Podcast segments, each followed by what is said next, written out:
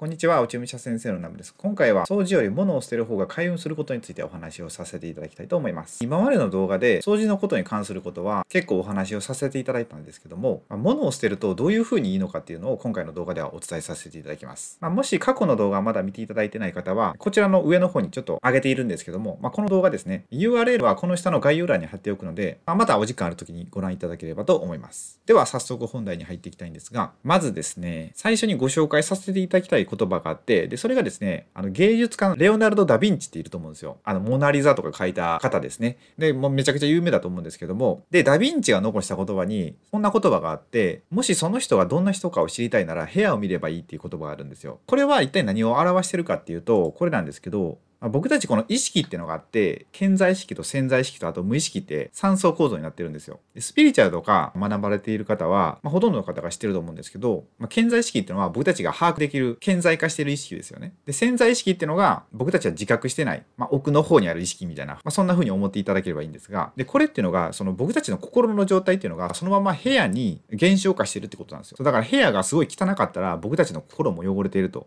すごいごちゃごちゃしてると。で、部屋が常に綺麗であれば、僕たちの心も常に綺麗みたいな、整理されてるみたいな、そんな感じなんですよね。で、それで、潜在意識と潜在意識って話があるんですけど、で、僕がよくやりがちな掃除なんですけど、まあ、掃除するじゃないですか。で、そうすると、とりあえず見た目を綺麗にしようと思って、引き出しとか、まあ、収納とかいろんなところに、まあ、とりあえずしまうわけですよ。バーっと。で、蓋をして閉めて、パッと見た感じすごい綺麗みたいな、そんな感じで、掃除をやったっていう気になっちゃうんですよね。でもそうすると問題があって、でそれは何かっていうと、その見えないところに物をを突っ込むっていうのは、潜在意識を汚してるっていうことと一緒なんですよね。だからこの潜在意識、潜在意識っていうのがあって、で潜在意識っていうのがまあパッと見える世界でで、潜在意識っていうのが見えないところなんですよ。部屋で言ってしまえば、パッと見綺麗なのは、まあ、潜在意識は綺麗。でも引き出しを開けたらごちゃごちゃしてるっていうのは、潜在意識がごちゃごちゃしてるみたいな。そういうことになってるんですよね。っていうことは、まあ掃除をするってあるじゃないですか。まあ掃除をする定義もあるんですけど、まあ、僕の今までのパターンで言ったら、その掃除をする。とりあえず、物を整理整頓するっていうので、一箇所に集めて、でそれを見えないところに持持ってくみたいな。それって掃除してるようで、まあ、掃除になってないんですよね。その開運っていう視点からいくと。っていうことは、いらないものを捨てないと、結局運は良くならないと。そういうことなんですよ。で、家の、まあ、部屋とかの、まあ、スペースを空けたら開運するって話は、以前のね、動画でさせていただいたんですよ。でこの、この動画ですね。この動画でさせていただいたんですけど、空間を空けるには物を捨てましょうって言ったんですよ。で、そうすると、いい運気が流れ込む。っていうことは、このダヴィンチが言ってる言葉って、その部屋の状態と心の状態で、まあ、リンクしてるってことなんですよね。で、物を減らせば、心の中のなんかこだわりとか、執着とかを捨てれるっていうことなんですよ。そう、そういう流れでもう掃除するするより捨てた方が絶対開運しますよみたいな、まあ、そんな感じなんですよね。まあその掃除っていう定義にもよるんですよ。僕の中での掃除はそんな感じだったんですよね。とりあえず見た感じをきれいにしましょうみたいな。まあでもそれではダメですよみたいな。で、あと、その引き出しとかに突っ込むっていうのもあるんですけど、その冷蔵庫とか棚とか、まあここに本棚ありますけど裏に。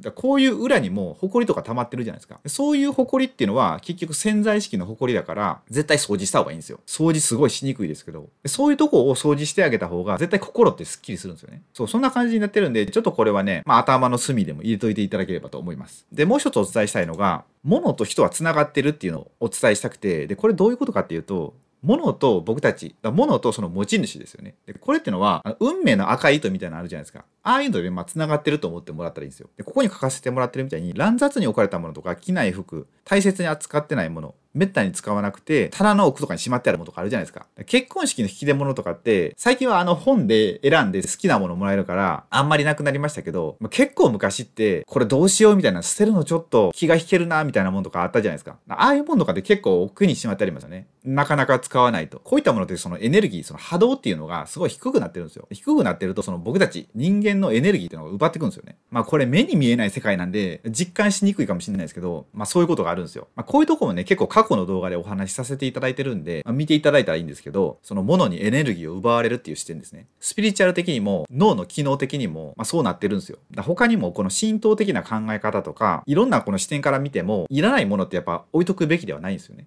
そうなんでね、ほんといらないものは捨ててもらいたいんですよね。で、捨ててもらう時も感謝して捨てると。今までありがとうございますみたいな感じで。これ捨てるとね、だいぶ変わると思うんですよね。僕も一時期すごい物をいっぱい捨てた時期あったんですよ。それからね、かなり心が軽くなって、まあ、体もすごい軽くなった感じがするんですよね。なんかこう背中に乗ってるもんが降りていったみたいな感じで。そうそうすると心も体も軽くなるってことは、まあ絶対開運するじゃないですか。まあ運が良くなりますよね。普通に生きてるだけで気分がいいんで。まあこうやってね、捨てるっていうことと、あと開運するってことですね。まあここには結構関連性があるんで、ぜひらないものは捨てていただければと思います。はい。って感じで今回の動画はこれで終わりたいと思います。もし何か質問などありましたら、下のコメント欄にいただければ、コメントにて返信させていただくので、よろしければ何か書いていただければ嬉しいです。それでは最後までご視聴いただきありがとうございました。